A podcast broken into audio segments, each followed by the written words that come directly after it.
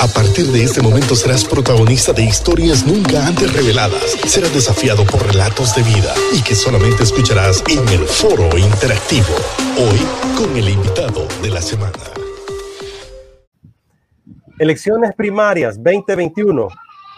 Domingo 14 de marzo.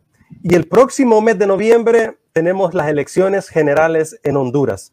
Decidimos por presidente, decidimos por diputados y también por alcaldes. Es un año muy importante para nuestro país y es un año donde el ciudadano hondureño debe decidir bien. Y ya con nosotros, en esta plática entre amigos, aquí en Liderazgo Radio, Josué Murillo, joven analista político y un amigo con el que hemos hecho incidencia política en muchas áreas. Bienvenido, Josué. Muchísimas gracias, Raúl. Gracias, amigos. Eh, qué gusto estar con ustedes. Me place profundamente eh, poder dirigirme en el marco de una fiesta cívica tan importante como la que se va a llevar a cabo el día de mañana. Y como tú lo has dicho correctamente, estamos eligiendo eh, a los precandidatos que se convertirán en candidatos a diputados, alcaldes y presidentes de, de las distintas corrientes políticas e instituciones que tenemos en el país. Es una, un evento sumamente delicado para, para Honduras. Y es por eso que los felicito por tratar estos temas. Y por cierto, qué deleite haber escuchado eh, la conversación que acaban de concluir y sobre todo haber tenido la oportunidad de, escuchar también ese sentimiento de solidaridad de un músico cuando le piratean el contenido y aún así reaccionar, reaccionar con, una nobleza tan grande. Eso, eso me ha impresionado profundamente. Eh, me, deja, me deja, digamos, un, un, buen sabor, como dicen. Sí, no, la verdad que sí. Sí, a mí me impactó mucho también cuando, cuando Miguel Ángel me contó esa historia, pero como, como ya lo decíamos, Josué, eh, como todo buen catracho, porque su corazón estuvo acá, de hecho él de niño creció, como decía Raúl, en Nacaome Bahía, él conoció la realidad de este país, del cual eh, tú mismo dices, tomamos con seriedad esto, o sea, tratando de vincular una cosa con la otra. Entonces, como él conoce desde adentro, o sea, no había más que hacer que, que, expresar pues el corazón de Dios a través de su vida. Y eso es lo que debemos de hacer los cristianos. Y por eso te tenemos aquí, hermano, porque creemos que es importante. A veces nosotros, eh, los cristianos, decía el, evangelista Alberto Motesi, y esa frase yo siempre la replico, lo dijo en el 2010 en el evento de Coicón, aquí en San Pedro Sula. En América, dijo, porque recuerdo que ese entonces estaba el presidente Pepe Lobo de presidente. Y entonces al evangelista lo llevaron, como tú ya sabes, la diplomacia y todo, a mostrarle el palacio presidencial y a, hacer todo aquel show, ya sabes, porque es una persona internacional de mucha influencia con políticos a nivel de Latinoamérica. Pero cuando eh, Luis Palau regresa a San Pedro, porque fue un vuelo rápido a, a Coicón a su conferencia, dice, acabo de venir de estar con el presidente Lobo. Sí, perdón, Alberto Motesi. Dice, acabo de venir de estar con el presidente Pepe Lobo y me ha hablado de los grandes logros de, los cristianos, los números que hablan de arriba en ese entonces del 50% de los cristianos en, en el país y esta cifra es muy similar en todos los países de América Latina. Y él inicia con esta frase su disertación. En América, dice, los cristianos hemos crecido en número, pero dejamos de ser influencia. Por eso, José Murillo, te tenemos esta tarde aquí con nosotros hablando del tema que vamos a tratar. Dale, mi estimado Raúl. Sí, definitivamente, Luis. Y es lo que queremos hacer. Sembrar esa semilla de esperanza en nuestro país y presentar estos temas, como son. Por eso hoy vamos a conversar política, arte de gobernar. Porque qué miedo le tenemos a la palabra política, José. O sea, ya ahorita dijeron, van a hablar de política. Raúl y Luis, y, en la radio. Y, los cristianos van a hablar de política. Por favor, en todo en la vida manejamos los temas de política. En su casa, usted tiene política con sus hijos, en su empresa, usted tiene política para direccionar a su gente. En nuestra vida misma tenemos políticas para dirigirnos. Así que, Josué, vamos a entrar con el tema y ¿por qué ese miedo? No sé, del humano, del hondureño, del latinoamericano, con respecto a la política. Muy bien, y creo que es una buena pregunta para iniciar. Y creo que vamos a hacer una diferencia. Eh, y, de, y, de, nuevo, muchas gracias Raúl, Luis y mi tocayo Josué por la invitación. Me siento profundamente honrado. De verdad que es un espacio muy valioso el que ustedes han logrado construir, sobre todo porque les permiten motivar, les permiten recobrar esa, ese factor que no debemos perder nunca, sobre todo los cristianos, que es la esperanza. Porque nuestra esperanza no está en las cuestiones terrenales, ni tampoco depositamos nuestra confianza en los hombres y mujeres, sino que en un ser supremo, que Él sí tiene en su corazón los mejores intereses para nuestro país y para nuestras vidas. Y en ese sentido, regresando a la pregunta que me has formulado, Raúl, compañero de lucha, recuerdo en, San Pedro Sula cuando capacitábamos jóvenes en prevención de violencia y desarrollo integral y que nos dirigíamos a esas masas que, tú invitabas de estudiantes y, que se motivaban y que, abrazaban, digamos, el mensaje con, con tanta pasión. y es que el joven es realmente pasión, pero aquí vamos a apelar a otro elemento de la juventud que queremos desarrollar, que es la razón también. Y la razón nos lleva a analizar qué es un político. En el sentido más estricto de la palabra, debería ser un científico de la política, que se entregue, que sirva y que en sentido figurado le lave los pies a los más pobres, es decir, que viva para servir a esas personas. El problema y el gran temor que tenemos en Honduras es que no tenemos muchos políticos, pero sí muchos politiqueros. ¿Y a qué me refiero con politiquero? El que tiene mentira en la boca y corrupción en las manos. La persona que no llega a servir, sino que a servirse del país. La persona que no llega a hincarse ante el pobre, sino que somete al pobre para que se hinque ante él y a partir de esa sumisión que proviene de la falta de educación de calidad, de la falta de servicios públicos de calidad, es que se aprovecha para enriquecerse a él y a sus cuatro generaciones futuras en detrimento de toda la gente vulnerable de este país. Gente que tiene después que salir de nuestras fronteras y como yo siempre manifiesto públicamente, no lo veamos de una forma fría, indiferente, que la gente migra y simplemente es un número más es nuestra sangre, son nuestros hermanos y hermanas que toman una ruta migratoria peligrosísima y que están sujetos a diferentes tipos de, violencias. ¿Por qué? Por una cadena lógica que se las voy a describir de manera muy simple. La gente sale de Honduras porque no hay calidad de vida real. Y no hay calidad de vida real porque no tenemos instituciones estatales fuertes que garanticen los derechos humanos de todos y todas. ¿Y por qué no hay instituciones fuertes? Porque no tienen los suficientes recursos tecnológicos, humanos, económicos para hacerle frente a sus debidas obligaciones. ¿Y por qué no lo tienen? Porque hemos tenido históricamente malos gobernantes que han robado el dinero que le correspondería a estas instancias para prestar servicios. Y eso, de eso se ha dado cuenta la cooperación internacional. Y por eso es que han entendido que para promover desarrollos en pueblos tan empobrecidos como el nuestro, con tantas asimetrías, con tantas, de nuevo, violencias, es necesario luchar contra la corrupción, porque si no, lo que estamos haciendo es eh, básicamente reciclando las mismas propuestas que no llegan a nada, porque el, mal, eh, la raíz de ese mal es la corrupción. Y aparejado a la corrupción está un tema que nos ha venido a, pegar muy fuerte, sobre todo por los juicios de Nueva York y los señalamientos al presidente de la República y a otros líderes políticos. Y es el tema de la impunidad, que la impunidad solo pensémosla de una manera otra vez muy simple, para no entrar en tecnicismos jurídicos, como la falta de castigo de esa corrupción.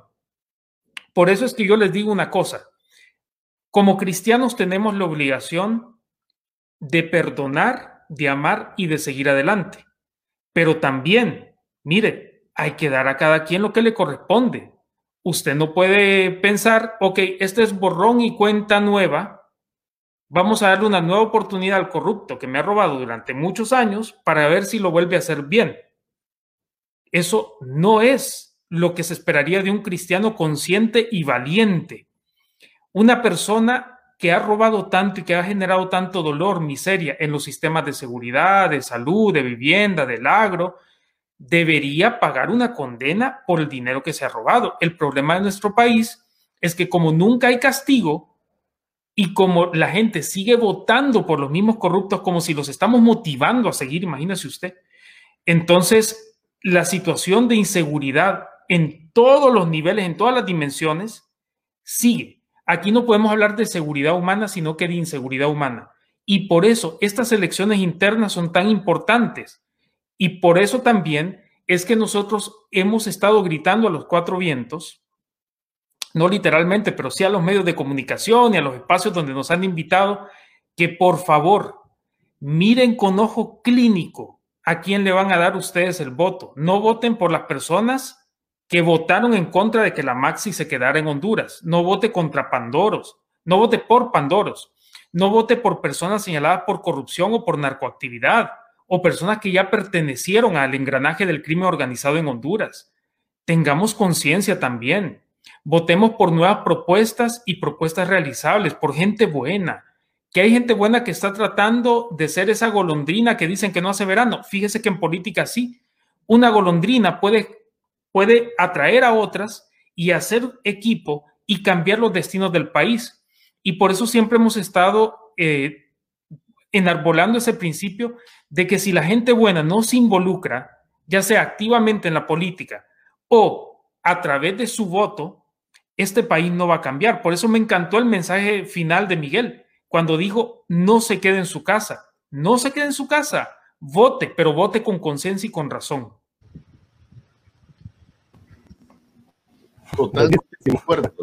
Eh, Josué, en torno a ese pensamiento, hay muchos, son muchos los cristianos, y lo voy a exponer aquí porque es mi amigo. Mi amigo que está aquí en la pantalla en medio, que dice Raúl Paz Jr., el fin de semana pasado dijo, he determinado con mi familia que no vamos a ir a votar en las primarias. Yo no lo contradije mucho, pero yo le dije, no, Raúl, o sea, yo le, le, voy a dar una semana, porque yo sé que en el lapso de los días va a cambiar de opinión, dije yo. Pero lo pongo de ejemplo porque estamos hablando de una persona inteligente, Raúl, un precursor, como tú mismo lo decías, de, de, llevar a los jóvenes a otro, pero a ese nivel de desánimo han caído las personas buenas en nuestro país, los cristianos. O sea, tú, tú lo dices, eh, hay que ir a votar, eh, tú, tú, lo planteas, lo escuchamos de muchas gentes buenas que plantean lo mismo a nivel de los medios de comunicación, pero, pero a la esencia, el corazón de, de, eso, de ese hondureño bueno que dice, eh, yo puedo generar un cambio, pero no sé cómo. ¿Qué le dices?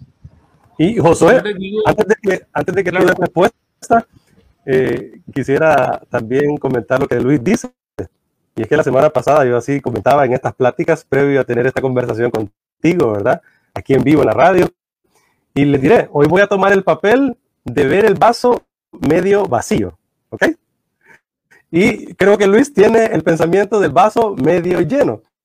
Así que José Murillo nos va a ayudar a hacer conciencia, a desafiarnos, a inspirarnos a los dos bandos. ¿Qué debemos hacer primero ante la pandemia? Primero hasta esta situación que nos hemos cuidado tanto, José Murillo, que no quisiéramos exponernos nosotros, ni exponer a mis papás, ni a nuestros abuelos, familia en general, por la situación en que estamos viviendo. Así que planteando desde este punto de vista mío y a todos los que nos escuchan, ¿qué respuesta nos das? Uy, eh, les digo que esta es la consulta más difícil porque ustedes me han puesto las dos caras de la moneda. Entonces voy a tratar de ser lo más equilibrado posible y responder seccionadamente a cada uno. Por, una, por un lado, tenemos el deber democrático. Mire, el artículo 6 de la Carta Democrática Interamericana establece la participación de la ciudadanía en las decisiones relativas a su propio desarrollo es un derecho y una obligación. Y los estados deben garantizar también que, esa, que ese derecho se puede ejercer. Y no hay forma más directa de participar que a través de las elecciones. Y en ese sentido, nosotros tenemos un deber democrático, pero también un deber cristiano. ¿En qué sentido? En que si nosotros creemos que la soberanía reside en el pueblo, el pueblo, el pueblo debe ejercer esa soberanía. Y como como buenos vedores de la realidad que nos impacta directamente en nuestra calidad de vida, debemos votar por aquellas personas Ojo, y aquí viene el consejo que he estado dando porque cuando me preguntan por quién votar, yo nunca oriento a la gente hacia uno u otro partido. Eso sería terrible de mi parte como analista político. Yo no puedo hacer eso. Yo tengo mis, mis criterios personales. Entonces, mire, primero hay que verse al espejo y pensar cuáles son esos principios por los cuales yo quiero vivir y quiero alcanzar, porque a veces no estamos viviendo eh, plenamente esos principios, pero son nuestros ideales o nuestro estándar al que queremos llegar. Y después de ver eso, pensar qué candidatos o candidatas enarbolan los mismos principios que yo. Y a partir de eso, uno puede hacerse conciencia por quién voy a votar y por quién no. ¿Voy a votar por esta persona tan señalada como narcotraficante? No. ¿Voy a votar por esta persona que ya ha estado en el Congreso Nacional y que votó contra la Maxi o que votó a favor de una ley de secretos o que ha votado en contra de iniciativas que favorecen al pueblo? Pues no. Pero para eso hay que informarse, hay que leer también, hay que hacer una búsqueda y ahora no hay excusa porque tenemos acceso a estos medios. Pero por otro lado, me voy al lado de Raúl. Ok, ¿qué es lo que he percibido? Y esto también puede motivar a cualquiera. Estamos en una pandemia, nos hemos cuidado. En primer lugar, Sinajer cierra negocios de personas que tienen pequeños emprendimientos o medianos emprendimientos pero deja aglutinarse a un montón de activistas políticos. Eso me parece terriblemente contradictorio, porque se castiga al pobre, pero al político, de nuevo, se le hace hacer, se le permite hacer lo que quiera. Después, estamos en una crisis mal manejada de COVID-19 por la cuestión de la vacuna, los hospitales móviles y actos de corrupción, todo eso que ya conocemos. Y en el que no voy a andar porque no, no es el motivo de este programa. Pero por otro lado, cuando nos dicen que faltan fondos, aunque se han aprobado fondos millonarios, vemos millonarias campañas para un proceso que le corresponde a los partidos, para elegir a los candidatos de los partidos, pero las campañas han sido millonarias. Y lo que vemos en las calles es puro Photoshop. Escuchamos las mismas cancioncitas que riman con alguna cualidad física del candidato y no con su propuesta o escuchamos propuestas vacías. Entonces, eso a nosotros nos genera mucho malestar porque decimos, el pueblo se está muriendo y esta gente está invirtiendo millones en esto. Y como último punto, está el tema de, ¿y qué pasa si yo voy a votar en las internas y quedo marcado como liberal, como nacionalista o como de Divertir de Fundación o cualquier otro partido político? ¿Qué va a pasar cuando yo llegue a pedir un trabajo y me digan, ah, usted votó por tal partido, no se lo voy a dar? Mire, hay un montón de factores que la gente, en, otras democracias, en otros países, esto no debería cargar al, al, votante, porque lo que van a ver son sus méritos. Pero imagínense que todavía aquí el político de turno lo que hace es ver por quién votó usted. Entonces todo eso pesa sobre, sobre sus hombros. Pero aquí viene la conclusión del análisis. Estamos pasando por un momento tan duro de nuestra historia, cargado de tantos señalamientos. Mire, así como cuando a, todos los colombianos cuando viajaban, lo primero que hacían era meterlos en un cuartito porque ya lo sospechaban de, de ser algo, lo mismo no, nos está pasando a nosotros. Nuestra imagen internacional está muy manchada. Aquí adentro pueden comprar medios, pueden bombardearnos con propaganda, pueden hacernos creer que todo está bien, pero allá afuera no tiene idea la percepción que tienen de nosotros como un país violento, como un país que no solamente es de paso de droga, sino que se produce droga. Todo eso nos está impactando. Y si nosotros no ejercemos el deber ciudadano de votar, la cosa va a seguir igual. Entonces, mi recomendación personal pero esto lo va a filtrar cada quien según también sus intereses personales, familiares. Aquí no es de imponer criterios, sino solamente de orientar la discusión. Y en ese sentido, mi deber ciudadano, voy a hablar por Josué Murillo, es identificar ese político o políticos que sí resuenan con mi corazón, con mis principios y en quienes yo siento que puedo depositar mi confianza, porque dar el voto amigos y amigas, es dar su confianza. Y, termino con esto. El ejemplo que estoy poniendo es que si usted tiene un, un negocio, llámese una pulpería, un salón de belleza o, o una panadería o tiene cualquier negocio. Y usted contrata un administrador, que eso es lo que usted hace cuando vota, y esa persona le lleva su empresa a la quiebra. Y si usted pone una empresa nueva y le vuelve a dar las llaves de su negocio a ese administrador que ya se probó ser incompetente y malo, el problema es del administrador, pero sobre todo, señores y señoras, de usted. Entonces, no le dé las llaves de este país otra vez a personas que no se lo, que no se lo merecen.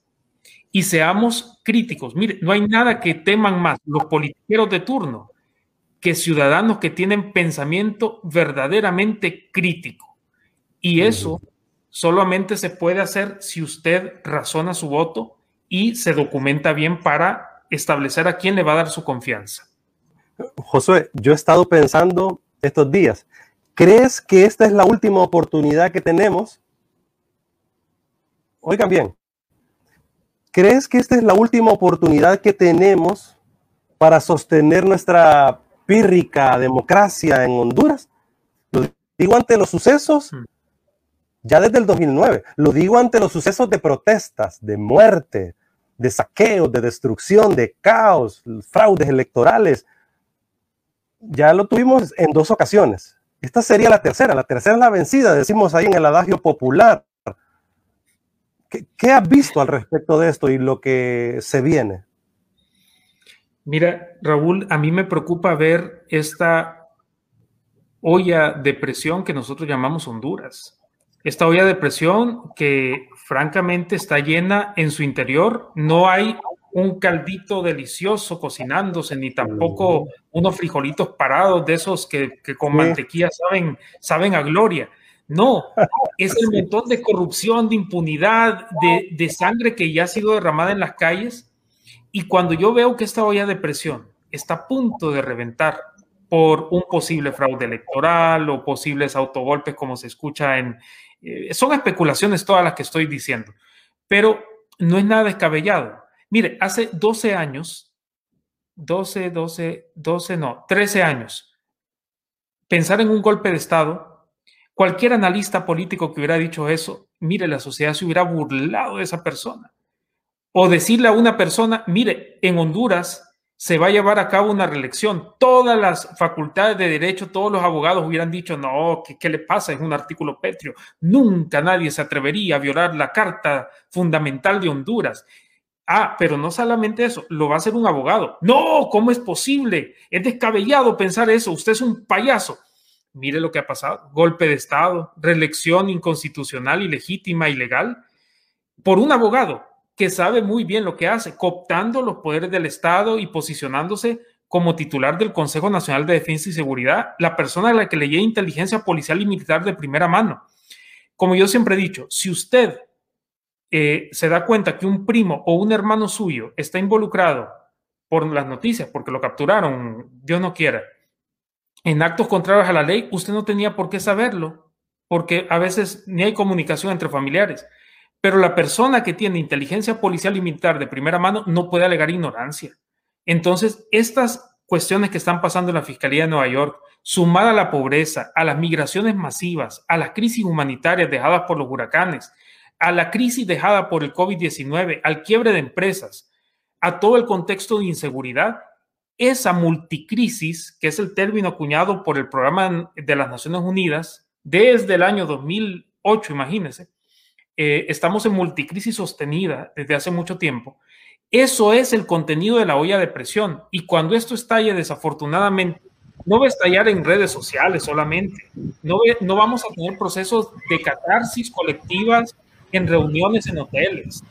No, esto va a dejar sangre en las calles y por eso es que tenemos que tratar en la medida de lo posible de revertir que esto suceda.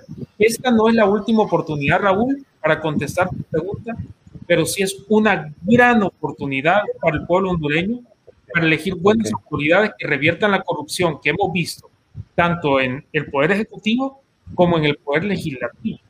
Y no olvidemos una cosa importante, el Poder Legislativo, los diputados y diputadas, han sido señalados, muchos de ellas, por actos de corrupción. Y recordemos también que del Congreso Nacional salen las altas autoridades del país, lo que nosotros llamamos cuando estamos indignados la repartición del pastel, que la Corte Suprema, que el Ministerio Público, que el Consejo Nacional Electoral, que el Tribunal Superior de Cuentas, son ellos los que eligen a esas autoridades. Y por eso la importancia de escoger bien a los diputados y diputadas del Congreso Nacional. Pero es una gran oportunidad, gracias por la pregunta Raúl, de salvar al país de la mejor manera que podemos, que es a través del sufragio.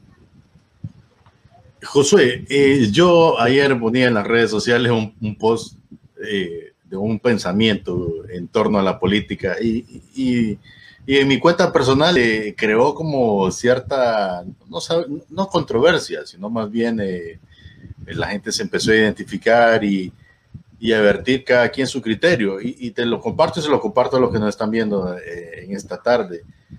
Y dice de la siguiente manera, nada es políticamente correcto si es moralmente incorrecto. Es fuerte, es profundo, definitivamente. Tiene que ver mucho con lo que hemos estado hablando, bueno, con lo que tú has estado exponiendo, pero hay una realidad. Eh, como tú dices, algo se entreteje. Yo hablo con todo el mundo. Raúl sabe que todo, todas las semanas vengo yo con historias porque yo hablo con todo el mundo. Esta semana eh, no voy a exponer tampoco, pero una persona sencilla, eh, muy querida, tuve la oportunidad de hablar con ella y, me, y, hablando así en una comida que estaba por ahí en la semana en el trabajo, eh, me dice, yo ya me inscribí en una, eh, en una entrevista que me iban a hacer del gobierno, de trabajo, para trabajar en el gobierno, le digo. Sí, es para las elecciones ahorita. Ah, y ya lo he hecho antes. No, no lo he hecho, pero y usted les cree. Entonces yo molestando, o sea, esto ya es broma, les digo, o sea, usted va a cuidar el fraude, le digo yo, ¿verdad? Ya, ya poniéndole salsa a la plática. Y me dice, yo no sé, me dice, yo lo que sé es que ojalá me cumplan y me regalen las láminas que me dijeron. me partió el corazón, me dio una tristeza, indignación, todo lo que le puede estar pasando a usted por su mente, porque es una persona que perdió todo en esos días de, de las tormentas. Y está haciendo lo que va a hacer porque necesito unas láminas y se las prometieron. Así hay muchos, así hay muchos. Yo el otro día venía, venía eh, hacia acá en el segundo anillo y iba pasando un bus. Y tengo que decirlo del partido que está en el gobierno. Tengo que decirlo, apuntarlo directamente. Y de ese bus, Raúl, se bajaron cuatro señoras adultas, como con 11 niños con banderas. ¿Qué iban haciendo esos niños? Iban sacando las banderas por las ventanas del bus. Era un bus lleno de niños. Entonces yo digo, ¿cómo pueden estar pasando estas cosas en nuestro país? ¿Cómo podemos ser tan indiferentes? Porque yo sé que yo lo estoy diciendo, pero ahorita muchos ya se identificaron y dicen, yo también lo vi, yo también, y todos empiezan a opinar. Entonces, ¿cómo podemos ser tan indiferentes? Aquí es donde, donde, quiero, donde quiero ligar, espérate, no pierdas la idea, Raúl. Aquí es donde quiero ligar lo que Josué está diciendo. Tenemos que ser eh, como tú siempre lo dices, Raúl, entendidos en los tiempos, en el sentido de que ellos han querido desarrollar un plan que quizá medio lo han logrado con nosotros, Raúl, desanimarnos. ¿Y para qué? Dijimos en algún momento. Pero ellos buscan la forma de llevar a ese hondureño sencillo, que son muchos también, que su corazón es tan noble que lo que necesitan es suplir una necesidad. Ni siquiera son malas personas, simple y sencillamente tienen una necesidad y son muchos. Entonces nosotros tenemos realmente que accionar. Este es el momento de hacer cumplir lo que decía Motesi, ser iglesia, nosotros los creyentes, o sea, nosotros que, que razonamos, que pensamos, que tenemos un criterio crítico.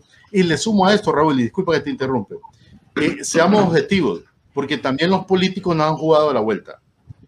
Hay políticos en el gobierno actual que dicen que en algún momento a mí no me consta, porque no los conocía antes, que eran pastores. Yo siempre he dicho, en las iglesias hemos desvalorizado tanto el nombre del pastor que a cualquier líder que dirige un X ministerio le llamamos pastor. Y esos son los que llegan a un lugar y después todo el mundo que no sabe afuera cómo se maneja dice ese es pastor. No, no, el nombre del pastor es algo para mí, eh, de, uno de los de las funciones más dedicadas realmente y delicadas, de, que merecen mi respeto y mi honra.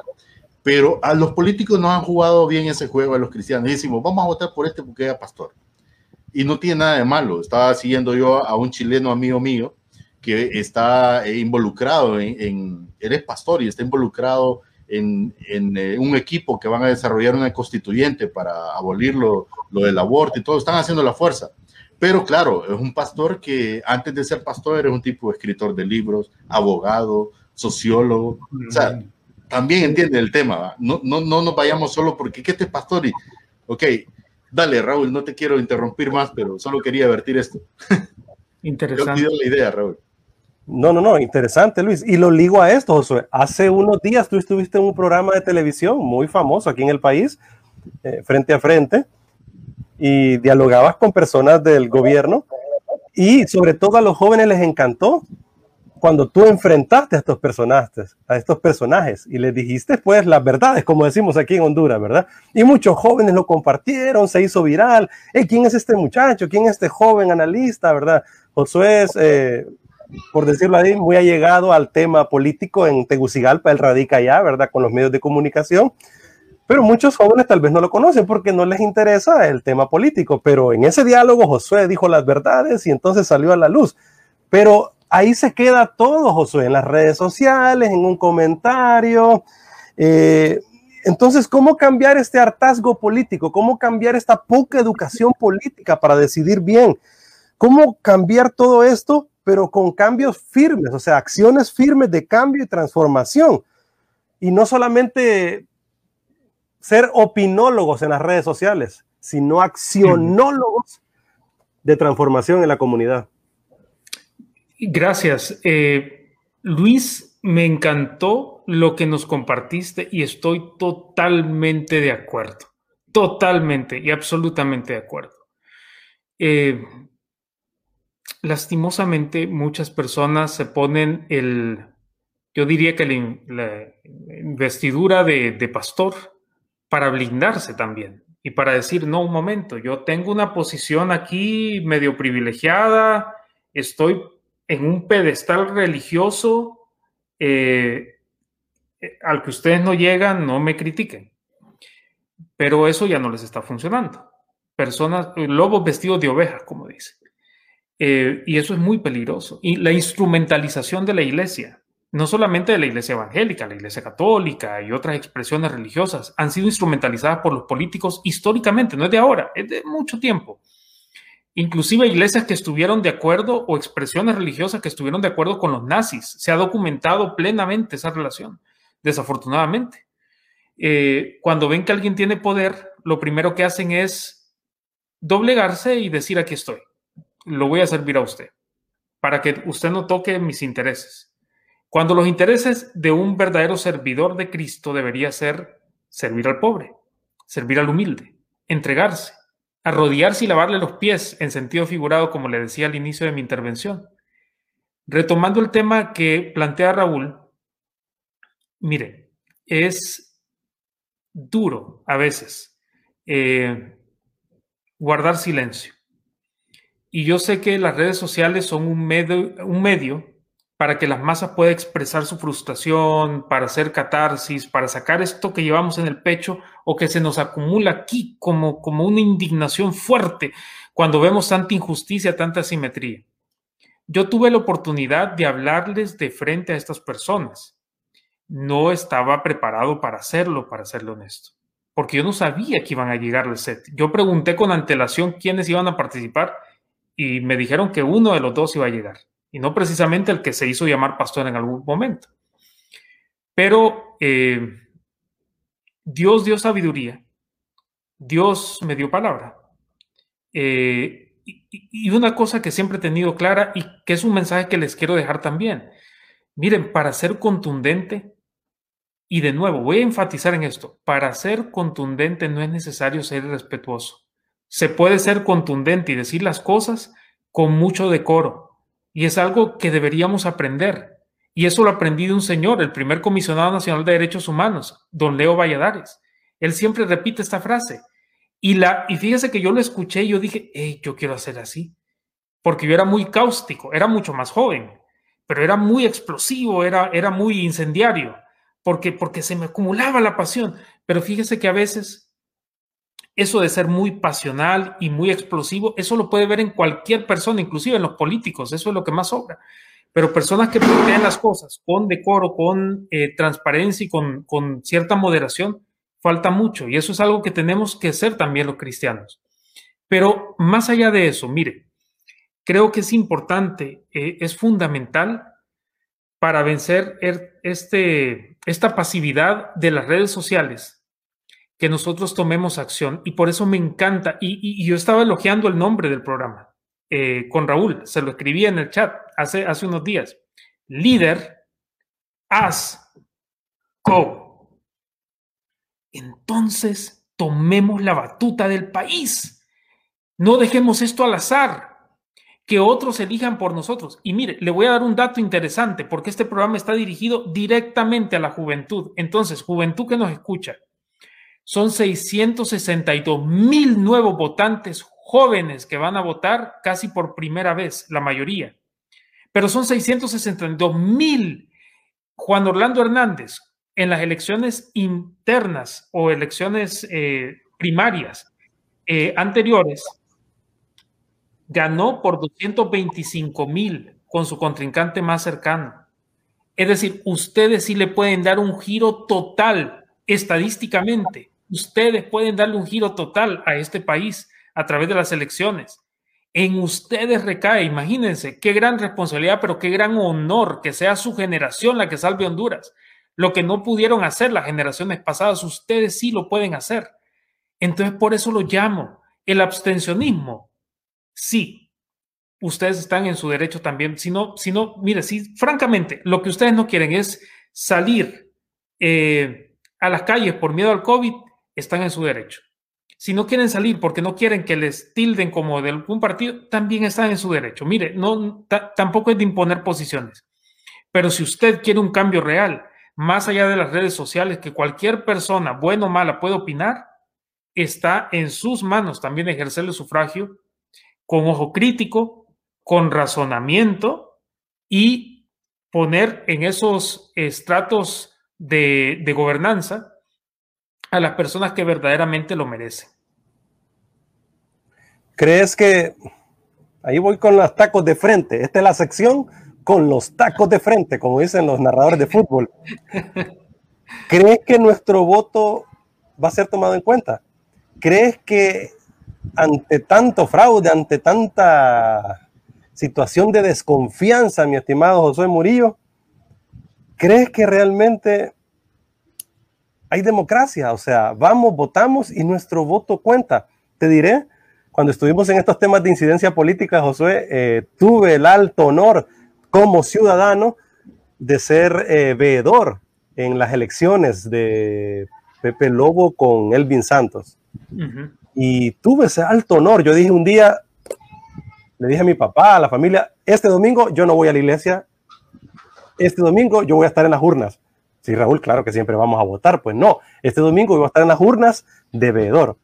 Y wow, todos dijeron, ¿verdad? Ah, Raúl, en serio, wow. Y tuvimos muchísimos voluntarios como veedores jóvenes en las urnas. Y fíjate que ahí hubieron algunas cosas que se dieron y yo tuve la experiencia de vivir ese momento. Bueno, alguien de un partido político de los grandes me dijo, mire Raúl, eh, nosotros no somos de esos partidos pequeños, realmente somos de este otro partido y nos dijeron que estuviéramos acá porque nos están dando un billetito, unas láminas de cinco, como dijo eh, Luis, ¿verdad? Y aquí estamos. Y, Raúl, o sea, yo sentí que como, como que me conocían. Híjole, digo yo, bueno, vamos a la honestidad, vamos a ser íntegros y aquí vamos a ser ciudadanos hondureños pensando en nuestros hijos en el futuro y bueno, y se, se realizaron ahí las votaciones y todo el rollo y pues eh, hicimos esa labor. Josué, ¿crees realmente que nuestro voto cuenta? ¿Crees que ante estas situaciones de fraude y todo lo que se está viendo, podamos tener elecciones transparentes este año? Categóricamente no veo garantías de transparencia en este proceso, Raúl. No lo veo. Miren, nosotros Desarticulamos un Tribunal Supremo Electoral porque nos falló en el periodo pasado cuando se configuró el fraude electoral. ¿Se acuerdan? Se fue la luz y de repente todo, la tendencia cambió y fue, fue terrible. Pero, sin lugar a dudas, eh, con el nuevo Consejo Nacional Electoral, el Tribunal de Justicia Electoral, con el error de los censos, de que le han cambiado el nombre, el domicilio, el centro de votación, esto más bien genera inseguridad en la ciudadanía y como le he expresado a las autoridades en su debido momento, Sin confianza ciudadana, usted no puede fortalecer el Estado de Derecho y sin fortalecer el Estado de Derecho, usted no puede garantizar mejores calidades de vida y tampoco un proceso transparente. Pero mire, ante una posible o, eh, estrategia de fraude electoral, la forma de ganar es votando masivamente por las personas que ustedes crean. Es, decir, el voto masivo. Imagínense que un diputado bueno esté casi al mismo nivel de, de votos de un diputado malo. Van a tratar que el diputado malo gane a través de fraude y van a meter votos y todo eso. Pero si usted ha votado por gente buena masivamente, resulta de que el fraude es mucho más complicado. Es hacerle complicado a, los malos políticos, a los politiqueros, perpetrar el fraude. Eso es lo que estamos haciendo. Pero que tengamos un Estado fuerte, que garantice transparencia, que le dé seguridad a la ciudadanía, yo le estaría mintiendo en este programa y no puedo hacerlo. Simplemente yo no puedo decirle a usted porque yo no me siento seguro como ciudadano, pero sí entiendo muy bien cómo son las dinámicas de los fraudes y cómo se pueden superar. Y es a través de los votos, a través de los votos, dándole su confianza a esas personas que sí lo merecen. Y voy a rescatar un pedacito de lo que tú decías, Raúl. Eh, trajiste a colación lo que había mencionado Luis, que eso se me olvidó.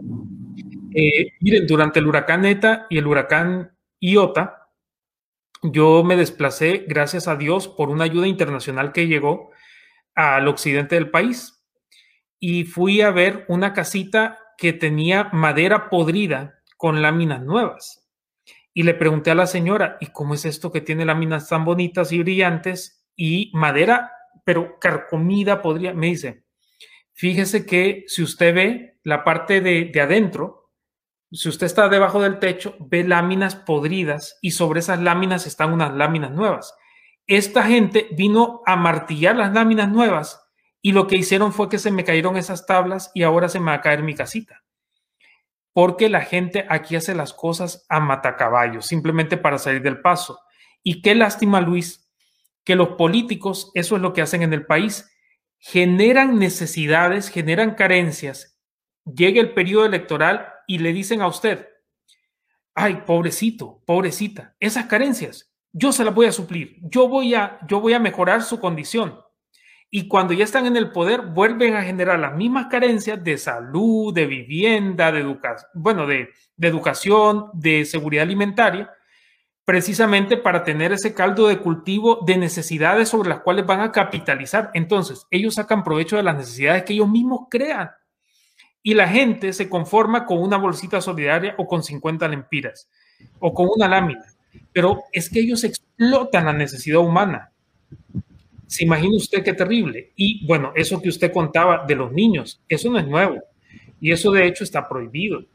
Pero como aquí los políticos pueden hacer lo que les da la gana, porque la justicia opera a favor de ellos y en contra de la gente de a pie.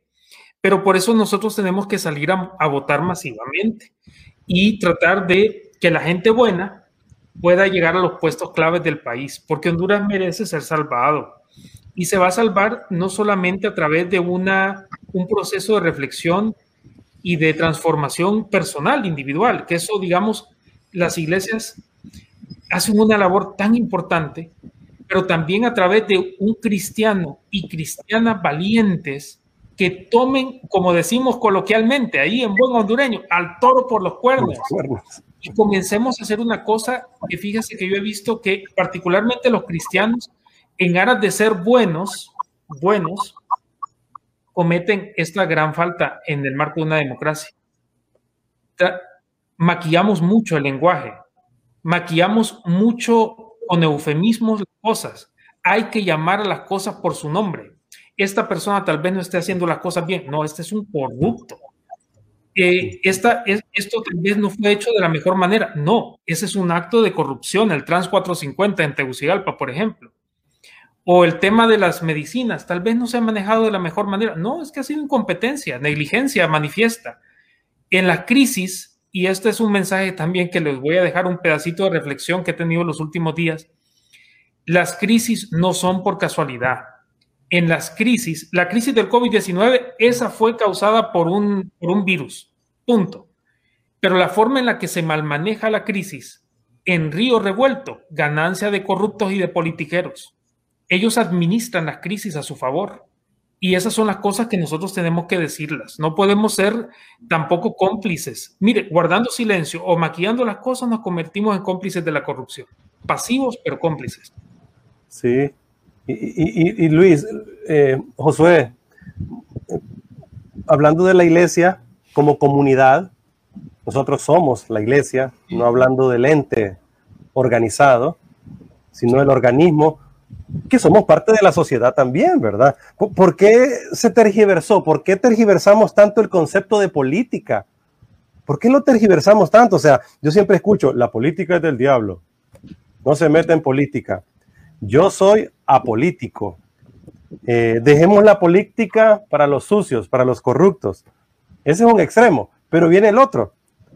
Algunos líderes religiosos, pastores, se metieron en política cuando su llamado esencial y primordial fue realmente pastorear gente y no estar metidos vinculados a estos temas.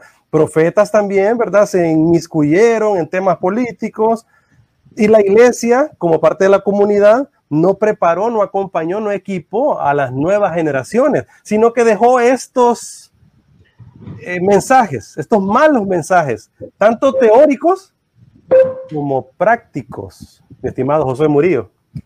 Sí, y lo que voy a decir posiblemente no sea del agrado de nadie este, que esté viendo esta, este programa, pero fíjese que afortunadamente, como yo nunca he militado en un partido político, nadie me paga por hacer análisis en los medios de comunicación, lo hago por un deber patriótico realmente. Entonces, no quiero caer bien. Y no es, no es tampoco estoy esperando votos ni, ni que la gente me, me, ame de ninguna forma. Simplemente esto es lo que según mi propio leal sabría entender es lo correcto. Y es lo siguiente. Eh, hay buenos sacerdotes y hay malos sacerdotes. Hay buenos pastores y hay malos pastores. Hay pastores que se entregan a las comunidades pobres y hay mercantilistas de la fe y hay pastores que tratan de eh, orientar su rebaño política e ideológicamente, que eso me parece que es terrible. Eh, hay pastores que se dedican a rehabilitar a personas que están en drogadicción, en alcoholismo, que tienen problemas familiares, mujeres que han sido víctimas de violencia, etcétera, etcétera. Y hay pastores que simple y sencillamente buscan enriquecerse a costa de su iglesia y que se, se nota a leguas. Esos pastores son los que se quieren inmiscuir en la política y aquí es donde yo he manifestado que no es correcto. Y no es correcto porque no todo el que va a la iglesia es una buena persona. Y no todo el que va a la iglesia tampoco es un santo. Eh, perfilarlo de esa manera es incorrecto. Es idealizar a una persona. Es ponerlo en un pedestal que solamente Jesucristo merece. Entonces, eh, a lo que voy con esto es lo siguiente. Mire, Así como han instrumentalizado las instituciones religiosas, así muchos religiosos han instrumentalizado su feligresía. Y desafortunadamente esto eh, se ha notado mucho en los últimos tiempos y hemos visto cómo eh, el discurso ha ido cambiando. Pero lo importante es que nosotros tengamos mentalidad crítica y no crítica para irnos en contra de los principios bíblicos o de los preceptos eh, de nuestra iglesia. No, eso, eso no, no es lo que estoy eh, diciéndoles a ustedes, sino que seamos coherentes, que vivamos esos principios, que vivamos con ética. Mire, hay gente que se dice llamar atea eh, y yo los, los veo en su proceder y yo digo, pero esta persona no daña a nadie, se comporta de una manera muy ética en su trabajo y veo un montón de cristianos que naturalizan procesos de corrupción que ellos mismos generan, pero van a la iglesia todos los domingos eh, en la Iglesia Católica se confiesan, en la Iglesia Evangélica eh, manifiestan diversas expresiones, digamos, de, los procesos de, todas las semanas. Y desafortunadamente yo digo, ¿dónde está Jesucristo en, en esta persona que supuestamente es moral y éticamente mejor que los demás? No nos engañemos tampoco, no somos moneditas de oro todos tenemos falencias y, tenemos que, aprender a, lidiar con ellas y a mejorarlas. Pero el hecho de que religiosos se quieran meter en la política, mire, eso sí me genera a mí cierta cierto malestar, porque siento que lo que quieren es capitalizar de nuevo sobre su feligresía. Y aquí viene un elemento también importante. El debate político no es el debate religioso y no es el debate espiritual. Ahí me van a disculpar.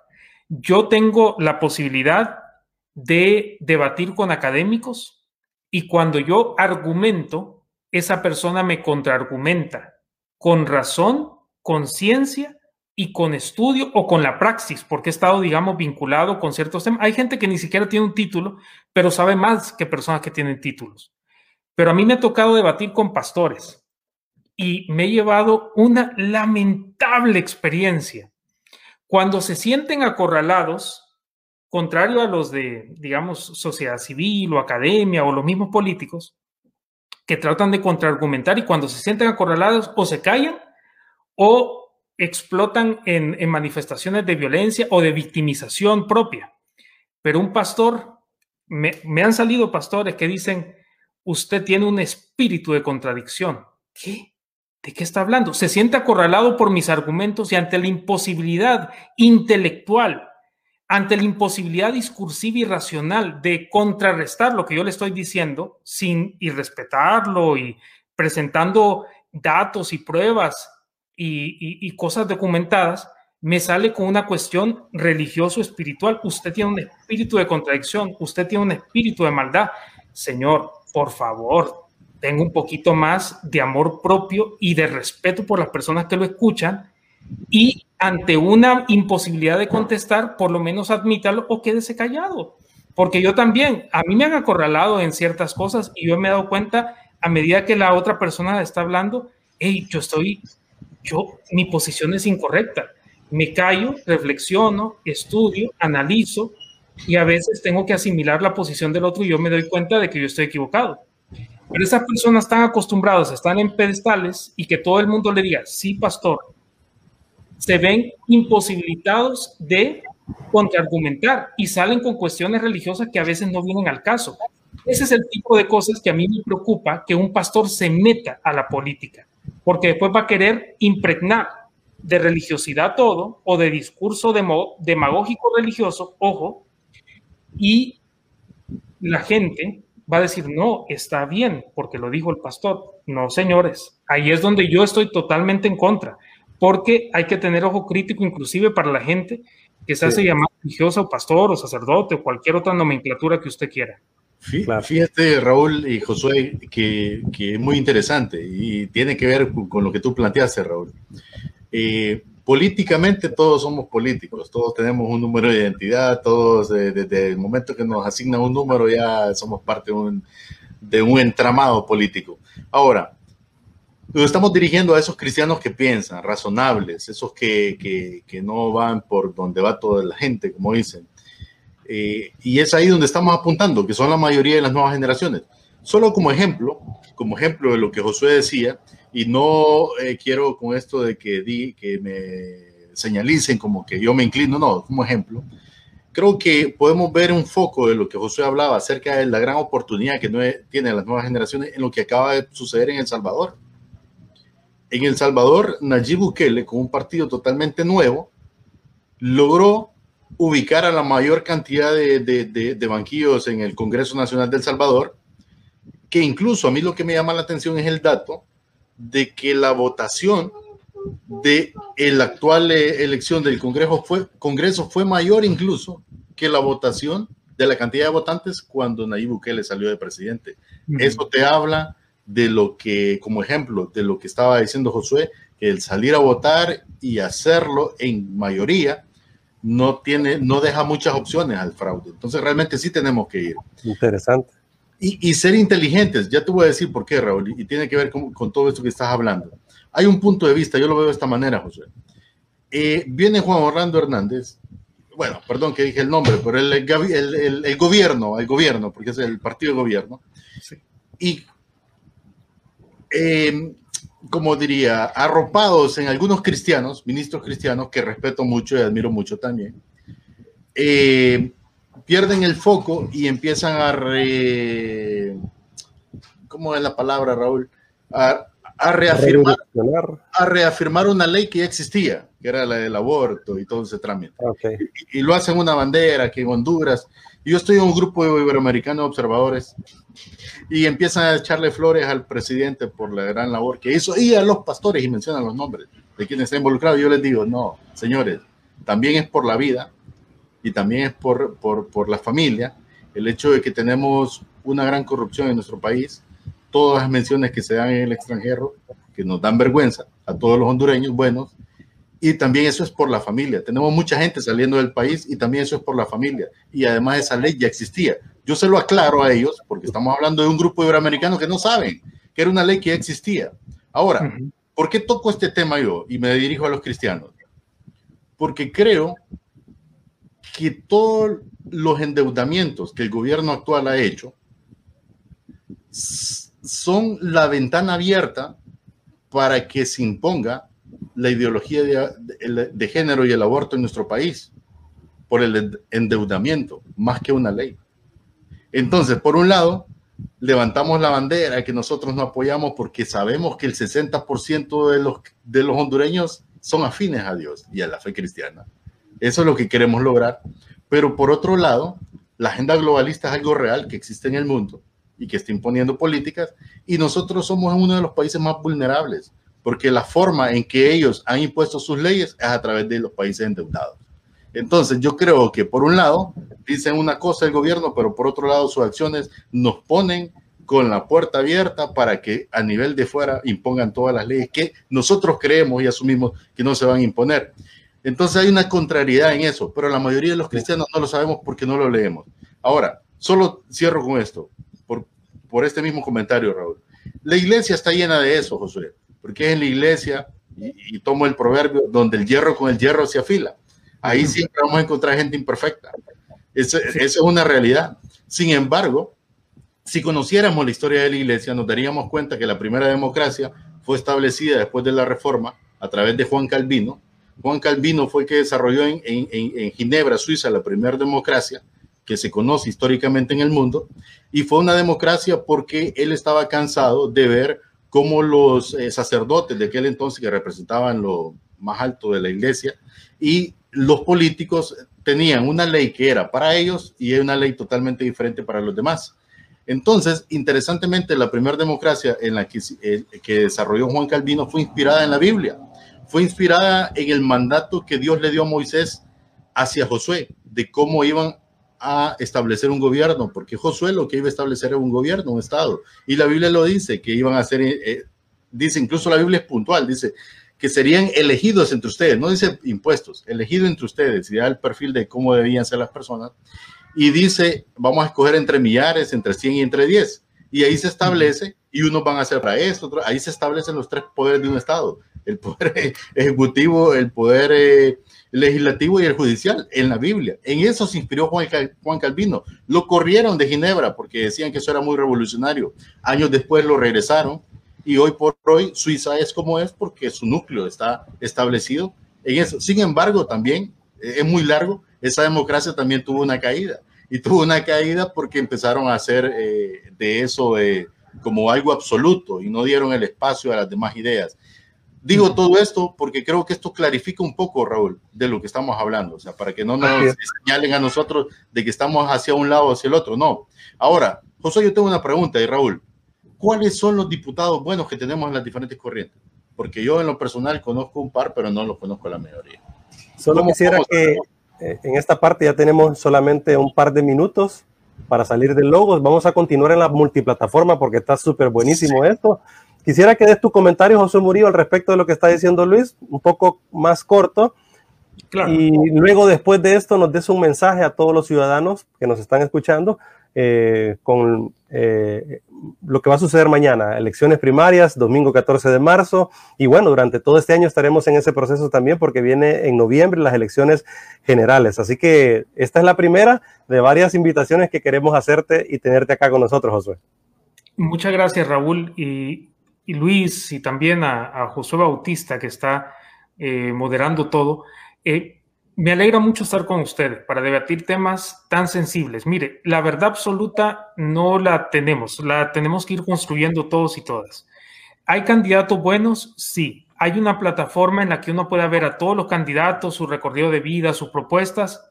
Hasta el momento no. Hay como destellos, iniciativas muy puntuales, ahí muy dispersas. Pero lo más importante que les puedo dejar como mensaje es el siguiente. Tenemos que ejercer el sufragio, tenemos que pensar bien el voto. Eh, hay personas que se están religiendo por segunda, tercera, cuarta vez inclusive en el Congreso Nacional. Mire, como dicen la definición de locura, hacer lo mismo una y otra vez y esperar distintos resultados, eso no es lo que necesitamos en este momento.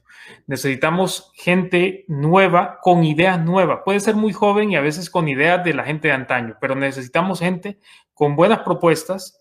Es un, también es una carga que le dejamos a, eh, a los demás eh, políticos para que ellos también presenten sus propuestas y las hagan públicas. Eso es importante. Pero a usted le digo, vote con conciencia, vote por amor eh, por, su, por sí mismo, por su familia, por su comunidad y por Honduras. Vote bien. Sí, definitivamente, mi estimado José Murillo. Hay algunas consultas, las vamos a hacer eh, eh, después. vamos a sacarnos la multiplataforma, lo vamos a hacer más adelante para fluir hacia unas conclusiones finales pero yo quería decirte esto, José, para que nos dejes un mensaje final, para todos, un mensaje final, pero yo quería decirte esto. Eh, hay un principio que dice, el combate a la corrupción comienza conmigo mismo. Sepámoslo eso. No nos pongamos aquí florcitas, porque yo he escuchado muchos políticos que dicen, gracias a Dios yo soy honesto, por lo que está ocurriendo allá en Nueva York y por otras cosas que han ocurrido siempre. El combate a la corrupción comienza conmigo mismo. Seamos honestos, el corazón del ser humano es lo más engañoso que hay. Lo dijo Jeremías muy claro. Y eso yo lo tengo muy seguro. A veces Raúl Paz, cuando se mira al espejo, dice, oh, oh, no es este Raúl Paz el que quiero para mi hijo Santiago. No es este Raúl Paz el que quiero para mi esposa. No es este Raúl Paz el que quiero para mi comunidad. No, así que mucho cuidado con eso de tirarnos flores y creernos los grandes, ¿verdad? Etcétera, ¿verdad? El combate a la corrupción comienza contigo mismo.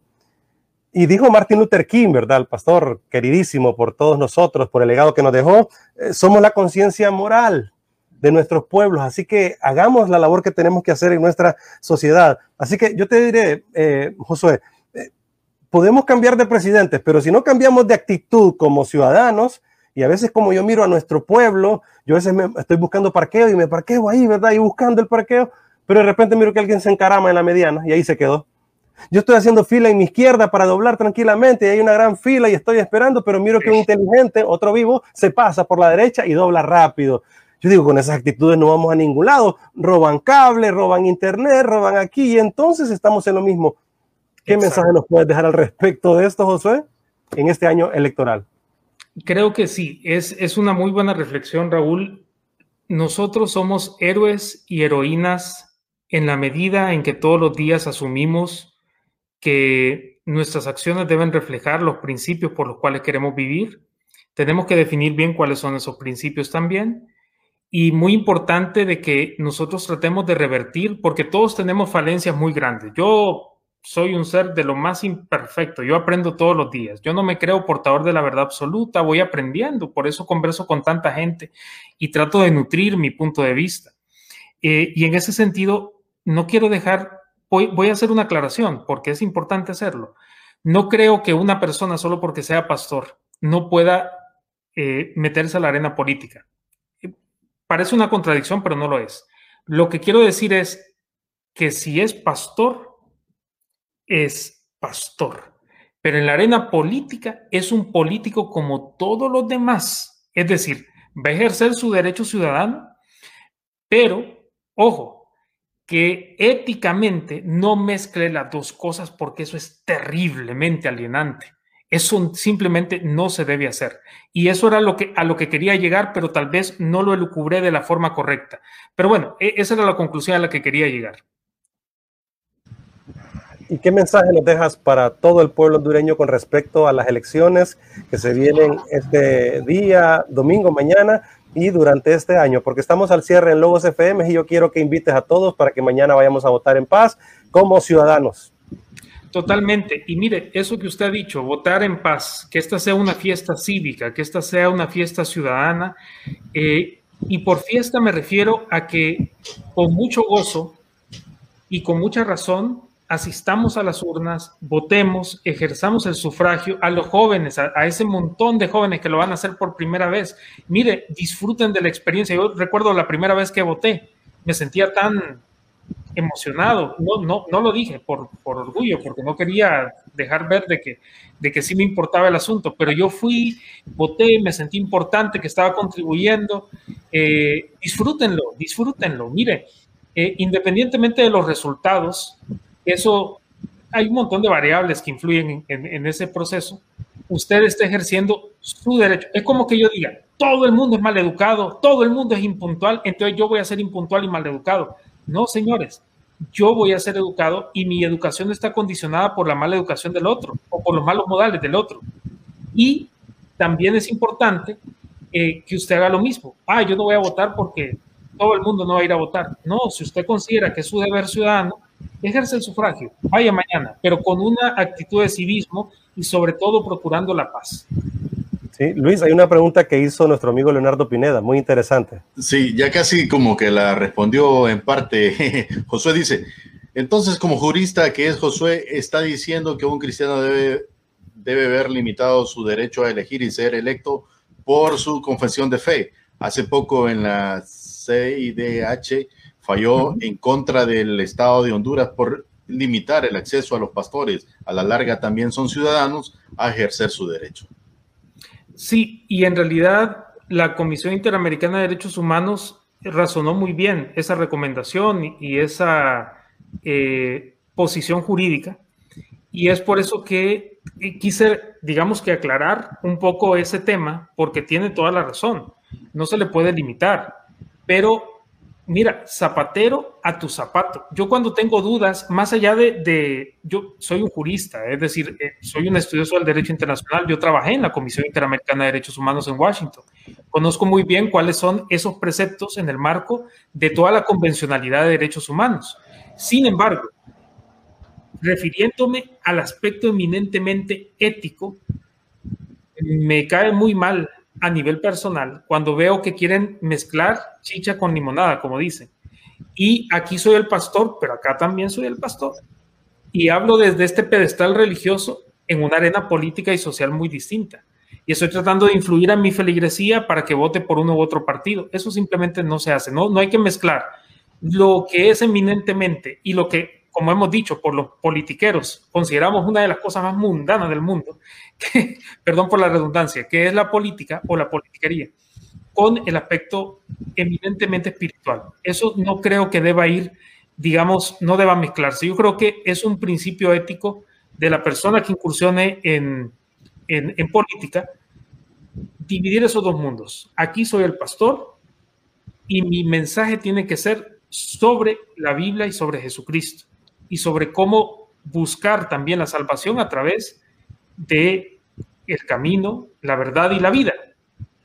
Pero cuando está en la arena política, con mis principios religiosos, con mis principios espirituales, yo voy a la arena política, pero hablar un discurso político y no escudarme en mi, en, mi eh, ¿cómo se dice? En mi discurso religioso, como para eh, desarmarlo a usted cuando yo no tenga argumentos, que eso me parece, mire, nefasto. Es que hablar con una persona que, hace eso, es decir, eso se llama falacia, eso se llama incapacidad discursiva, incapacidad intelectual. Yo no sé cómo, cómo, estoy sonando muy peyorativo, pero la, la cuestión es tratar de argumentar como se debe y no tratar de escudarse bajo yo soy pastor o bajo usted tiene esto o lo otro. No, es, simplemente no, no es correcto. A eso me refería. Excelente, y, no, definitivamente. Eh, yo en algún momento, Raúl lo sabes, bien, he sido bien radical también en cuanto al involucramiento de, pastores en la política por el hecho de que estaba viendo mi entorno. Pero cuando veo a otros eh, amigos, como les mencionaba, que, que, han sido ministros, pastores y que están en Chile, realmente entiendo, me abren el espectro y digo, sí se puede. Pero creo que quien dejó claro ese, ese pensamiento fue eh, básicamente el papá de, mi amigo Raúl, el apóstol Raúl Paz, y lo traigo a acotación aquí cuando en algún momento lo entrevistamos y él decía, es que cuando estoy en la casa, yo soy el papá de Raúl. Intrínsecamente él es el pastor porque es el pastor de su familia, Pero en el ministerio, eh, yo sé que Raúl lo entiende bien, es el pastor y, y como tal él va a dar instrucciones como pastor. Entonces, me gustó mucho a mí eso porque creo que los cristianos en general tenemos que aprender de esto. Al final, lo que somos está dentro de nosotros y se va a reflejar en todo lo que hagamos, que es lo mismo que hablaba acerca de Juan Calvino. Juan Calvino dijo, como buen cristiano vamos a desarrollar esto, pero no lo hizo desde un perfil netamente espiritual, sino más bien viendo cómo la Biblia nos plantea la forma de cómo nosotros debemos vivir y las sociedades pueden ser mejor de esa forma. Y, Luis, Josué, eh, al cierre, para tomar conclusiones, como te, decía, ¿verdad? Eh, ha sido muy desafiante, inspirador escucharte, aprender de ti y a todos por siempre conectarse en estos diálogos. Pero ¿crees que pronto tendremos un presidente joven? He hablado con muchos amigos y me dicen, Raúl, yo voy a ser el próximo presidente de Honduras. Me he estado preparando y muchachos que han sacado sus másteres, sus doctorados, eh, han estado preparándose de verdad por muchos años. Mucha gente me pregunta por José Murillo y me dice, ¿por qué José Murillo mejor no está ahí entre esa gente gobernándonos? Y Relly Maradiaga hace unos días nos dijo, y bueno, lo ha expresado en sus redes sociales, yo quiero incursionar ya en el tema político y te diré, son muchos amigos y eso me llena mucho de esperanza. Hablaba Luis Gómez de Nayib Bukele y teníamos al doctor Raúl Saldívar hace un tiempo y nos decía, creo que Honduras muy pronto tendrá un presidente milenial, igual que El Salvador. ¿Qué, qué piensas de todo esto, Josué? Nayib Bukele es un fenómeno, pero, pero interesantísimo, porque él salió, es como que usted, eh, se, lo, se lo voy a poner en términos hondureños, como que comenzó militando en el Partido Nacional, pasó al partido, no, el Partido Libertad y Refundación, pasó al Partido Liberal y después dijo, hey, nada de esto me satisface, entonces voy a generar mi propio partido. No era un outsider porque ya había militado en un partido político y un outsider es una persona que aparece de repente. Le voy a dar un ejemplo. Eh, Ricardo Maduro, él era un outsider. Llegó, ¡pum!, se posicionó. Si ya pierde las elecciones y tiene que volver a cursar, digamos, todo el proceso político, ya no es un outsider ya es un político más. Entonces, eh, Bukele lo que sí capitalizó muy bien fueron los fracasos y todas las arbitrariedades de su, de su oposición política. Lo que se acumuló a favor, lo que se acumuló a favor de Nayib Bukele, en realidad, son todos los fracasos en los que había incurrido la oposición, que ya había gobernado durante mucho tiempo.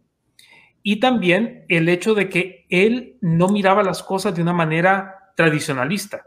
Ok, cadenas nacionales eh, o radio y televisión.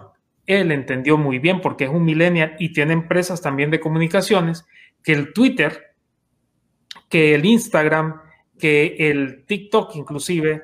la gorra para atrás. Exacto, la gorra para atrás. Lo primero que hizo cuando, cuando recibió la banda presidencial fue una selfie. Eso solamente reflejó la actitud millennial del presidente. Pero ¿qué puede pasar en Honduras? ¿Por qué este servidor de ustedes no incursiona en política? Y le voy a contar por qué nunca lo he dicho, pero hoy se lo voy a decir a usted. Última noticia. Mire, yo tengo el alto honor de trabajar con diversidad de sectores vulnerables, con niñez, adolescencia y juventud en situación de riesgo, con desplazados internos por violencia, migrantes retornados, personas con discapacidad, pueblos indígenas, pueblos afrodescendientes, con defensoras y defensores del ambiente, en temas de anticorrupción. Y siento que en este momento mi compromiso es hacia esos sectores trabajando desde el espacio en el que Dios me ha puesto. No siento en este momento en mi interior y realmente he orado al respecto que sea el momento de incursionar en, esta, en este mundo de la política. En este momento estoy colaborando porque esto, de nuevo, y se lo digo honestamente, lo hago por, por, por civismo, por ser un buen ciudadano, de dar opiniones. Y de repente los medios me colocaron analista político. No sé dónde salió eso. Yo solo daba mi opinión. Y de repente los medios me comenzaron a llamar masivamente y yo acudir una y otra vez y me identificaba con temas como lucha contra la corrupción, como impunidad, con el tema de derechos humanos, con el tema de democracia. Y bueno, me, fui posicionando, pero he tratado de que mis posiciones sean lo más objetivas posibles. Eh, y siento que en este momento estoy sirviendo más, con, pero raspando la olla muchas veces, sin, sin fondos a veces, a esos sectores vulnerables que si incursiono como diputado o como alcalde o inclusive un presidente sí tiene una posibilidad muy grande de hacer, pero francamente siento que en este momento me toca servir desde este espacio y apoyar a esos buenos talentos, a esos jóvenes que a ustedes les dicen yo voy a ser el próximo presidente. Mire, no se desanime, aunque usted no vea los recursos para hacerlo en este momento, solo el hecho de que usted tenga fe en sí mismo, que sepa que tiene un Dios gigantesco atrás de usted, que está guiando su, su, sentimiento, su, su percepción del país, eso es suficiente. Y eventualmente vamos a tener un presidente millennial o centennial, quién sabe. Y vamos a tener una, podemos tener un presidente indígena, ¿por qué no? Una, una presidenta afrodescendiente, o podemos tener eh, una persona que caminó esa ruta peligrosísima, fue migrante retornado, se metió a la política y de repente, como siente el dolor ajeno y porque lo ha sufrido, porque lo ha vivido, trabaja por esas personas y no llega a lucrarse o simplemente a, ponerse estatus. Mire, toda esa cosa del estatus y de que yo soy la persona reconocida, todo eso es orgullo, todo eso es vanidad. Eso pasa, eso pasa. Pero sí, no, podemos ser de mecha corta, como dicen, ser enojados todo el tiempo y tampoco podemos ser llamarada de tusa. Si las cosas nos indignan y después se nos olvidan.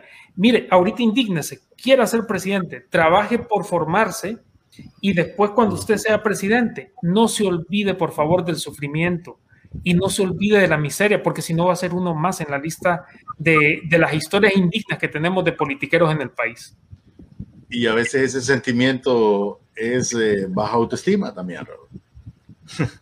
O sea, disfrazado de esa forma. Bueno, eh, eh, pronto entonces vamos a orar y al Señor también, pues, que, que abra la ruta de tener a, a, Josué Murillo por ahí, incluso a nuestro amigo Leonardo Pineda. Debe llegar el momento, gente que ha estado siendo precursor en cuanto a, a la defensa de los valores, de la familia, de construir el país. Pero aquí estamos en las redes. Raúl, yo creo que hay mucha desinformación de los cristianos. Yo mismo te voy a decir, conozco uno que otro. Estamos entre las redes nuestras, no hay ningún problema. Ya nos salimos del aire, el nuevo FM. José, ¿a quién? Porque la gente no sabe por quién votar. ¿Qué gente buena? Raúl. Me apunto. Mencioname uno, mencioname. Bueno, el pastor Misael nos dijo el, el, fin de semana pasado que su hijo David Argeñal iba por, por un partido, ¿verdad? Por libre, creo. Bueno, ahí hay una oportunidad. Eh, yo le conozco, no he hablado con ella, oiga bien, para que tampoco es que estoy siendo, no, porque le conozco, ya días no la veo, Andrea Bustillo, que es una doctora, es hija de los pastores Bustillo de, la iglesia reformada, nieta de, don Bustillo, es, hija de Juan y Sandra Bustillo. Andrea va, también para, diputada, creo que también por el Partido Libre, por el lado, por el departamento de Cortés. O sea, ya estoy mencionando otros nombres porque les conozco, yo votaría por ellos. Eh, no sé, me imagino que en el Partido Nacional debe haber buena gente también, pero tristemente no conocemos. ¿Cómo podemos hacer? Porque eh, Josué decía, investigue, pero ya es mañana, ¿cómo podemos hacer? Bueno, creo que es una pregunta difícil, mi estimado Luis, porque eh, yo también me la he hecho. Y lo que, lo que he procurado hacer, pero es que vengo documentándome desde hace mucho tiempo, es buscando los perfiles, ver con minuciosamente quiénes son, eh, qué intereses representan, porque detrás de, muchos diputados o candidatos a diputados y de alcaldes, de presidentes, hay intereses de otros sectores, de la banca, de, empresa privada, de, de grandes grupos que operan en las sombras, pero que al final terminan manipulando toda la realidad nacional. Y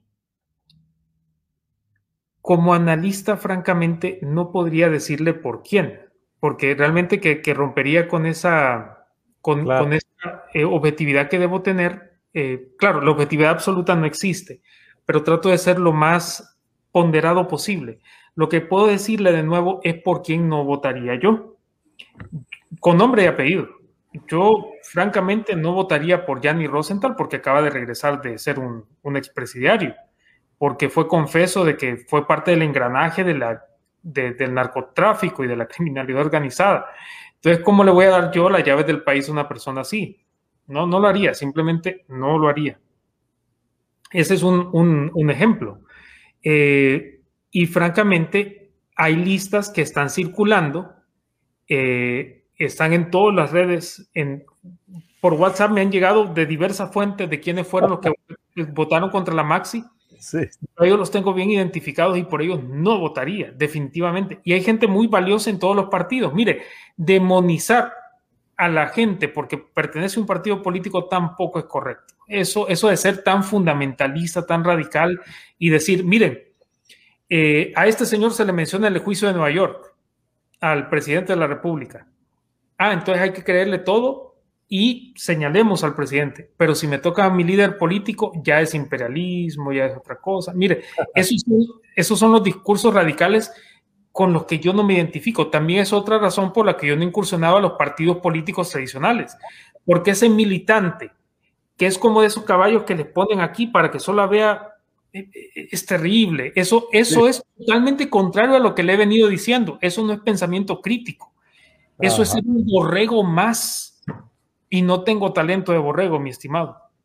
Y es que es, esa, esa idea ya eh, cambiaron hace mucho tiempo en el mundo, Josué Raúl. El mundo hoy día ya no se divide entre izquierda y derecha. Aquí hay gente que sigue hablando de eso y ya no existe, no existe tal comunismo. O sea, hay un montón de formas de comunismo, hay un montón de formas, es decir, todos los extremos son malos. Bien lo decía nuestro amigo venezolano, te recuerda Vicente Padrón, en algún momento él decía, es que tanto la extrema izquierda como la extrema derecha son igual de, nefastas. Y creo que como país lo hemos logrado experimentar en todas las facetas. Entonces yo creo que tenemos que ser muy objetivos, investigar, como decía, si se puede, estamos a un día. Pero yo igual, Raúl, yo lo digo abiertamente, yo voy porque me interesa el país. Yo no tengo un partido, la verdad, no, no tengo un partido, o sea, no, siempre he votado y no, no he tenido un partido. Y, y, yo mañana voy a votar para que alguien que considero no debería ocupar el lugar no gane. Entonces, ahí estoy siendo estratega, porque en las generales pueda que vote por otro candidato. Pero en este momento estoy siendo estratega porque ellos así se mueven. Entonces yo también como ciudadano así lo hago y voy a votar para que un individuo no llegue. Solo va a ser un voto más. Pero yo creo que tenemos que ser objetivos. Lo digo porque tenemos que tener esa objetividad, más nosotros los creyentes. Fíjese que mi abuela me decía algo porque le decía, eh, nosotros, yo crecí en un hogar eh, muy luchador, como, como el de todas las familias, pues no, no, teníamos en exceso y a veces, de nuevo, esa, esa expresión que utilicé hace poco, rapábamos la olla para ver cómo salíamos a final de mes. Eh, todavía, para serles honestos, me toca raspar la olla. Pero eh, resulta que yo le decía, abuela, ¿y cómo, cómo, cómo puedo ahorrar? Si, si yo solamente, cuando comenzaba a trabajar, perdón que eh, dos momentos, cuando era pequeño y después cuando, eh, cuando comencé a trabajar. Me decía, mire hijo, de gota en gota se formó el mar. Ahorre sostenidamente, aunque sea 10 lempiras, y con el tiempo usted va a tener un poquito, una guaquita para respaldo. Mire, de voto en voto se puede elegir gente. De gota en gota se formó el mar y su voto cuenta, es una gotita más pero después vamos a tener un vasito, después una pila, después una, lagunita, después un lago, después un mar y después un océano. Así es. Así que, José, mi vaso hoy se ha llenado de más gotitas. y ahora estoy viendo el vaso más lleno, con más esperanza, y con un mejor futuro para Honduras. Ojalá, rebalse y no aguante y tenga que ir a votar, Raúl. Bueno, con todas las medidas, Raúl, tú decías, y es cierto, vamos a ir a votar y, y, tanta aglomeración. Yo te digo, o sea, es que en esto hay que ser radical. Si tengo que empujar al de frente para que lleve el distanciamiento, lo voy a hacer, hermano. Así que aquí, o sea, nos cuidamos porque nos cuidamos, ¿verdad? ya, me estoy poniendo violento, ya me estoy No, pero es que fíjate que y, es muy interesante realmente. y por cierto, no les tocó que ir a votar a Kuwait o allá, Emiratos Árabes. no, realmente fue enrolamiento el que nos hicieron, ¿va? Nos enrolaron y enredados. hasta es un tema, hasta es un tema de triquiñuela eso, me parece. O sea, aquí en San Pedro Sula, toda la semana pasada, Aquí en la zona donde yo vivo, muy rara vez se va la luz. Fíjate, interesante. Digo, ¿será que vive alguien de la ENE? ¿Vive alguien importante por acá? no, se va la luz, rara vez se va la energía. Pero esta semana pasada como que estaban haciendo pruebas ya. Estaban probando, a ver. No, es, mire, cualquier cosita, por pequeña que sea, en el marco de un proceso electoral, ah, y pues después de haber pasado tanta cosa, uno ah, sospecha, ¿verdad? Duele eso, pero es la verdad. Solo para, solo para aclarar, José, porque vertiste un, un, comentario. Fíjate que en la zona norte tenemos una ventaja, que las personas que trabajan con el gobierno es un grupo reducido. Entonces aquí nosotros no logramos vivir eso que tu comentario decía, de que la gente no va a ir a votar porque el trabajo, no, eso no se da. Yo sí lo entiendo, porque soy capitalino, viví allá, y yo sé que allá eso es así, pero aquí en la zona norte no, aquí hay esa apertura, así que eh, tenemos esa gran oportunidad, todavía más, ese plus eh, de, de, por qué ir a ejercer ese sufragio, sufragio y, y de esa manera también ser buenos ciudadanos y buenos creyentes, Raúl. Así es.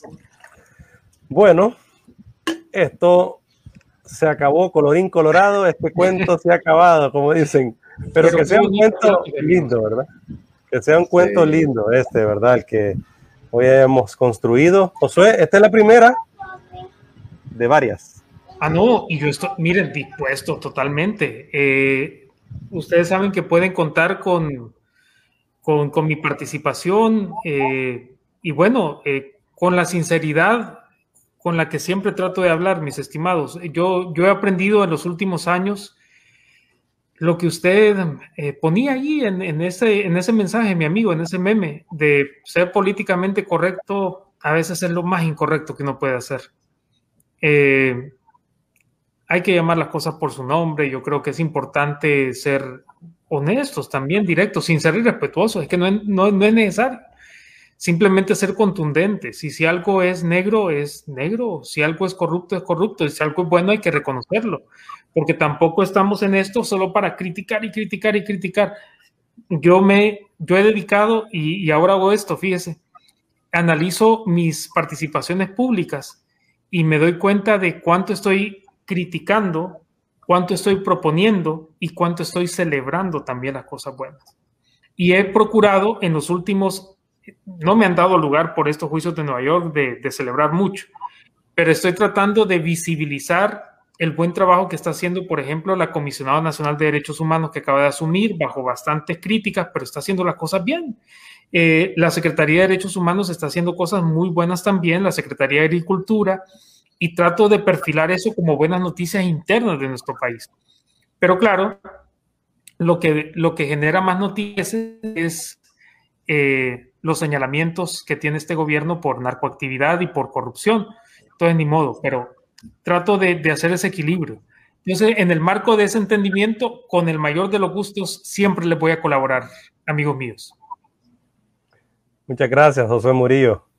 Y. Aquí estamos para servirte en San Pedro Sula. Muchas gracias por la invitación. Un fuerte abrazo a ambos. Y podría decir algo. Vamos a ejercer el sufragio para no caer en un terrible naufragio. Exacto. Qué bonito te salió. Listo. Gracias. Gracias, amigos.